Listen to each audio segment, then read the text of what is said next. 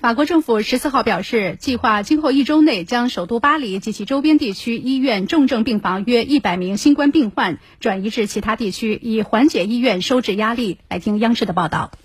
法国总理卡斯泰和法国卫生总署署长萨洛蒙十四号都向媒体表示，目前巴黎大区的疫情严峻，如果受情况所迫，法国政府不排除再度实施封城。为遏制疫情，法国目前正实行全国宵禁。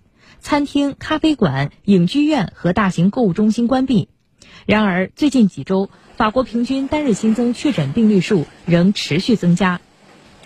过去一周以来，巴黎大区的重症监护床位逐步饱和，令法国卫生部门担忧。十三号开始，已有六名巴黎大区的新冠肺炎重症患者被转移到西南部地区的医院接受治疗。法国政府十四号还说，十五号至二十一号这一周内。巴黎大区还将转移出上百名重症患者至疫情较轻的地区，以缓解收治压力。除了通过飞机外，转运量更大的铁路医疗专列也将启用。